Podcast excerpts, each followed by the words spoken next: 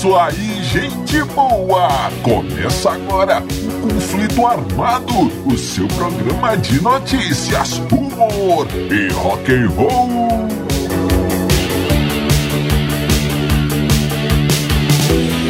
E vamos para as manchetes de hoje. Nirvana desafia a TV inglesa.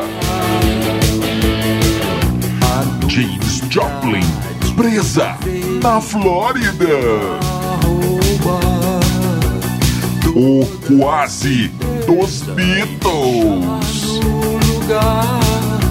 Os Dez Mandamentos da Guitarra, parte 3. Tudo isso e muito mais no conflito armado que começa agora. Eu sou Bob Macieira e aqui comigo no estúdio meu arquirrival e melhor amigo Crânio. Tudo bem, Crânio? Tudo bem, Bob? Saudações, caros ouvintes. Tamo junto no rock. Tamo junto no Rock Crânio e sem mais informations. Vamos ao nosso primeiro assunto. É, crânio e amigo ouvinte, vamos começando o nosso programinha Conflito Armado de hoje. Bora! Crânio, vamos para janeiro de 1992. Crânio, o Nirvana. É, o Nirvana estava no auge crânio, banda icônica dos nossos amigos Kurt Cobain, Chris Novoselic e Dave Grohl. Os caras estavam ali no começo de 92 no olho do furacão do pop, da pop music mundial crânio. Eles haviam lançado o álbum é, Nevermind em 91 e esse disco não parava de subir nas paradas do mundo inteiro, tudo puxado ali pelo single. O single, a música Smells Like Teen Spirit. É, parecia um foguetinho, cara. Não parava de subir e não parava também de tocar na MTV. É, saía mais na MTV do que pão quente sai da padaria. Tipo isso aí, cara. É isso aí. Então, os executivos da gravadora falaram agora, galera, é hora da gente arrecadar mais uns fãs e mais alguns milhares e milhares de dólares no exterior. Vamos fazer uma turnê de divulgação. Vocês vão aí tocar nas televisões do mundo inteiro pra galera conhecer vocês e vender discos, e vender camisetas, e vender bonés, e vender. Aí o canto comentou, já entendi, cara, pra onde que a gente vai. É. Tá bom. Primeira parada, crânio nessa turnê foi na Inglaterra. É, a terra da rainha. E lá chegando o crânio, o primeiro lugar que eles tocaram, um dos primeiros foi o programa Tonight with Jonathan Ross, um talk show lá da TV britânica. Beleza. Chegando lá, olha aqui, galera do Nirvana, o Jonathan Ross vai anunciar vocês na hora certa. Vocês entram, tocam aí o single Smells Like Teen Spirit e todo mundo fica feliz, hein? Beleza? Beleza. Vai, vai confiando. Tudo bem. Uma hora que os caras estavam praticamente subindo no palco, o Kurt Cobain disse: Ô galera, vamos avacalhar esse negócio aqui. Vamos tocar Territorial Pissings em vez de Smells. Os caras olharam um pro outro assim, crânio, e pensaram: Ah, Kurt Cobain, claro, cara, vamos.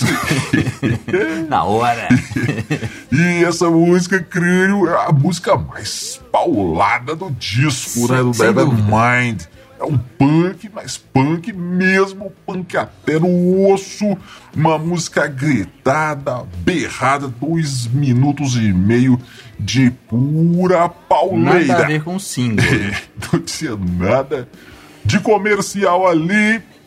E assim eles fizeram o crânio, subiram no palco e mandaram a música com toda a energia que existia nos corpos jovens oh. e drogados. Olha aí, oh. os caras crânio tocaram como se não houvesse amanhã, como se a vida deles dependesse disso. Olha aí, é, muito rock and roll, olha aí, crânio dois minutos e meio. E para terminar, é claro, começaram a quebrar tudo. É, era o baixo voando pra cá, pratos caindo, amplificadores derrubados, aquela bagunça e os caras saíram de fininho deixando uma agradável microfonia explodindo no estúdio, junto com aplausos.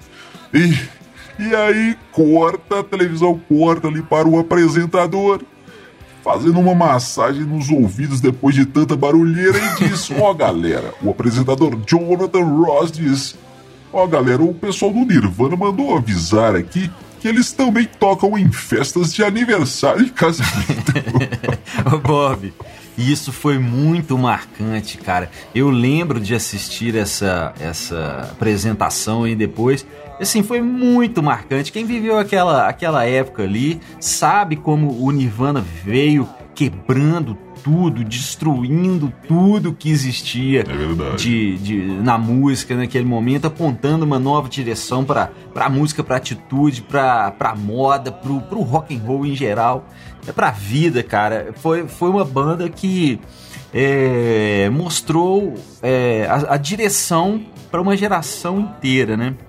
E é verdade. eles terem eles terem escolhido uma música, né? Como você disse, a música mais pauleira do disco é, para tocar e mesmo assim foi legal pra caramba, cara. Mostra a potência desse disco, né? Qualquer música que eles escolhessem ali e tocassem seria impactante, seria marcante, porque o Nevermind é um disco perfeito. Todas as músicas são geniais. E é, até quando eles avacalhavam a, a, a música, eles tentavam destruir, porque aí eles tocaram bem, né? Mas mesmo quando eles tentavam destruir, o negócio dava certo. O que, que aconteceu um tempo depois? Eles foram tocar no Top of the Pops, que é talvez o maior programa de divulgação de música do mundo, né, cara? O mais famoso do mundo. Eles foram tocar. É, tenho que concordar. É assim, é, é, as bandas chegam lá e geralmente dublam, né? Uma ou outra tem a mãe de tocar ao vivo e tal. É mais ou menos, para quem é das antigas aí, vai lembrar, é mais ou menos o Globo de Ouro da Globo aqui no Brasil, né? Aliás, eu acho que esse negócio voltou, né? O Globo de Ouro, sei lá. Não sei. Não sei. É, então os caras chegavam lá e dublavam. Aí os caras, não, pode trazer o Nirvana aí, que aqui eles não vão avacalhar, não. É dublado, né? Sim. Beleza, os caras lá, o DJ que soltava a música, os caras só dublavam. Mas era o seguinte, a base era dublada mas a voz era ao vivo, né? Ah, grande erro que os caras cometeram. Porque o Kurt Cobain avacalhou o negócio todo. É, ele não cantou a música do jeito que ele cantava, normal, né? Aquele negócio gritado. Ele cantou como se fosse um, um cantor de cabaré, né? Amolaro, albano, mosqueiro. avacalhou tudo e, e mesmo assim ficou legal, cara. A gente via aquilo, ah, isso aqui legal, Kurt Cobain e tal foi, foi muito marcante. Agora eu te pergunto, né? Será que depois disso tudo aí o Nirvana voltou ou voltaria a tocar na, na televisão inglesa depois de uhum. avacalhar tanto? E eu mesmo respondo: voltaria sim, cara. Porque esse começo dos anos 90 foi uma época muito anárquica. Tudo, tudo podia acontecer e a gente esperava mesmo que qualquer coisa pudesse acontecer. É uma época muito, muito livre, anárquica e rock and rollística. É. é, caro ouvinte, não deixe de conhecer as nossas redes sociais. Estamos no YouTube, estamos no Instagram, estamos no Facebook. É só procurar os Dillions que você nos encontra. E agora também, se você quiser contribuir com o nosso trabalho, se você gosta do nosso conteúdo e quiser dar uma força pra gente, você pode fazer uma doação através do Pix. Nossa chave é os Dillions é arroba gmail.com os Dillions arroba gmail.com os Dillions com dois L's crânio olha aqui. Sim. Agora vamos falar dela, James, James Joplin. Pra mim, a Pearl. maior cantora que o rock and roll mundial já viu, crânio. A maior de todos os tempos, James Joplin. É. Mas para contar o caos da James, primeiro, primeiro temos que lembrar, crânio, do Jim Morrison. É, Jim Morrison em 69, 1969, foi preso lá em Tampa, na Flórida, por expor num show, ele expôs ali o seu, é. É, o seu, o seu passarinho para o público, segundo dizem, e foi preso por causa disso. Ele disse que o que, que o cilindro que ele expôs ali no palco foi o microfone, mas os caras não quiseram saber e levaram Jim Morrison em cana, em, em cana. Isso foi em março de 69. Tudo bem. E aí depois, então, ficou ali o processo do Jim Morrison e ficou o trauma na galera lá em Tampa. O crânio. Tá, beleza. Então, março de 69, novembro de 70, 1970, ia acontecer um show com a James, lá no mesmo lugar em Tampa, na Flórida. É. Sim. E aí, crânio, o pessoal já estava meio ressabiado ali, esse povo vem lá do, do, do, dos Los Angeles vem fazer bagunça aqui na nossa cidade. Ficou todo mundo ali, as autoridades tudo, todas de orelha em pé, crânio. Tudo bem. A James começou a tocar, o show rolando, o pessoal foi se empolgando e aquela coisa, aquele clima legal, todo mundo dançando, todo mundo curtindo, todo mundo se, se refestelando. É. Muita alegria e descontração e o clima foi aumentando, foi ficando mais legal e o pessoal mais feliz, até que a polícia subiu no palco e mandou parar tudo. Opa, pode parar, pode parar. E a gente sem entender nada, o que, que aconteceu? O oficial, isso em cima do palco, hein? O que aconteceu? Sim. O que aconteceu? Por que parou o show? Teve alguma briga, alguma coisa? E o policial disse: não. A questão aqui é o seguinte: o pessoal está muito empolgado. Pode virar uma confusão. Pode virar. Vamos parar com esse negócio aí, vamos, vamos acalmar o dona James Joplin. A senhora poderia, inclusive, nos, nos ajudar a acalmar essas pessoas. Melhor todo mundo ficar sentadinho, apagar esses cigarros estranhos que eles estão fumando aí, trocar, trocar essas cervejas jogar isso fora aí, vamos tomar um refrigerante, galera, um Guaraná. Guaraná. É, crânio. e aí a James olhou para aquilo e disse. Quer saber de uma coisa? O senhor vá se. já se furufufar. e começou uma enxurrada de palavrões e palavras de baixo calão pra cima do policial.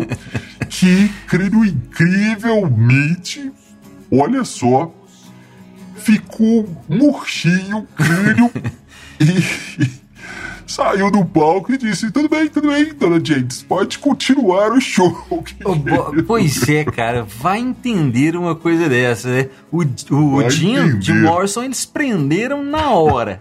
É. E a James, eles deram essa colher de chá aí, pode continuar o show, tudo bem e tal. Olha só, cara, que estranho, né? O que, que aconteceu? Será que o pessoal tinha mais respeito com as mulheres aí dos anos 60, cara, anos 70? De não colocar a mão, né? Tipo, tirar ela à força do palco. Era um respeito, né? Talvez, será? Não sei, fica a pergunta aí. Mas é. O mais incrível. Aí tudo bem, beleza. Aí acabou o show e a James foi pro camarim e tudo, aí a polícia chegou lá, oh, dona James, tudo bem? Como é que a senhora está? Tudo, tudo tranquila? Ah, agora sim, tudo bem, show foi ótimo e tal, beleza. Então tá ótimo, então, diz policial. Agora, agora a senhora vai acompanhar a gente até a delegacia. A gente vai lavar essa sua boca suja com sabão. Tá falando palavrão aí na frente da galera. Não pode, dona James, não pode. e levar ela em cana, ó Bob. Sim. Mas o mais interessante, cara, é o seguinte: que logo, logo o juiz liberou ela, não teve processo nem nada, né? O Jim teve que responder processo lá, e uma confusão danada. A, a James não, o juiz deixou ela embora, cara, porque ele concluiu que xingar e cantar cantar e xingar não eram ilegais, não eram crimes. Ela estava apenas usando da sua liberdade de expressão. Olha, olha. Olha que coisa incrível, Bob. Em 1970, xingar não era crime, não era ilegal. Agora, em 2021, aí eu já não sei. Do futuro que Crânio, e essa história agora tem a ver com os Beatles, mas não é exatamente sobre os Beatles. É sobre o engenheiro de som dos Beatles, nosso querido Norman Smith, que trabalhou com Beatles, com Pink Floyd, foi um produtor, engenheiro de som muito famoso, muito prolífico. É, olha aí. Ele, inclusive, os caras gostavam muito dele, ele, inclusive, ganhou até mesmo um apelido. John Lennon colocou o apelido nele de Norman Normal. Porque ele era imperturbável, um cara sério ali, então John chamava de Norman o Normal, e ele tinha outro apelido também, que era 2 decibéis Smith, porque os caras estavam tocando e ele sempre chegava e pedia, ô oh, galera, dá pra baixar só uns 2 dBs aí, então ficou 2 dB Smith. É, olha aí. Então tá, 65 crânios, os caras estavam finalizando o disco Help. Mas faltou uma canção. Precisavam de mais uma música aquela coisa toda. E o, o, o normal disse pro George Martin, né, o produtor dos Beatles, o, o George Martin, eu tenho uma música aqui, hein? Será que eu rolava de mostrar aí pros caras, quem sabe? O George Martin ali na sala da técnica no estúdio já pegou o microfone e falou: Ô, Paul, sobe aqui, chega aqui que o normal tem uma música para te mostrar. ah, credo, mas ele gelou a, a espinha, falou, meu Deus, mostrar a música pro Paul McCartney. Mas assim foi feito, o credo Paul subiu lá, gostou da música, mostrou pro John, o John também gostou e falaram, vamos gravar. Amanhã a gente começa a mexer nessa música sua aí, cara. Ficou muito legal. Imagina então. isso, cara. O cara ficou muito feliz, o normal ficou muito feliz, crânio.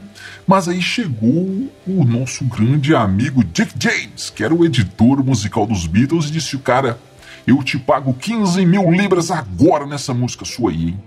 E ele ficou assustado, não sabia o que fazer, olhou pro George Martin. George Martin só deu uma olhada para cima, assim como quem diz: pede mais.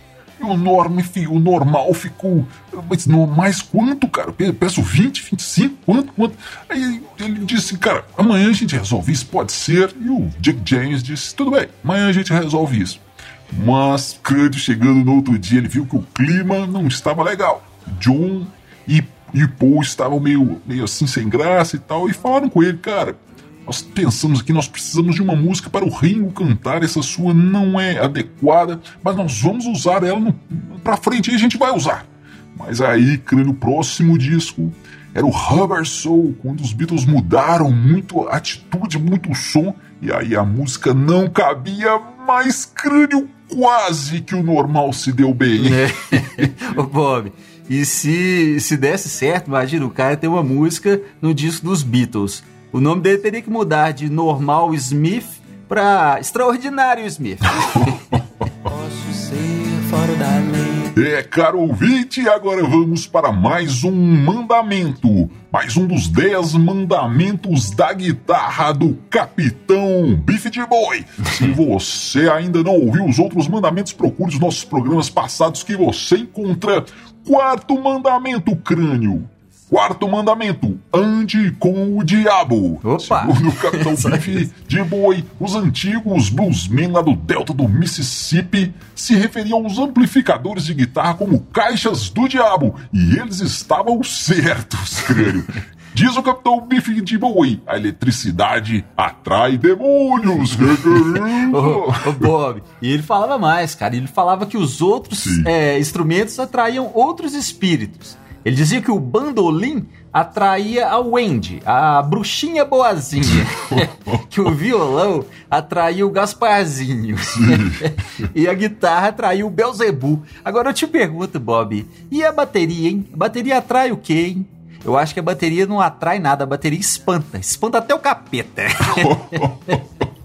É, amigo ouvinte, você fica agora com mais uma banda aqui de Dillion City. Você fica com Os Dillions e a música Pós-Humanidade que você encontra em todas as plataformas de streaming. Nos vemos no próximo Conflito Armado. Valeu, valeu, valeu.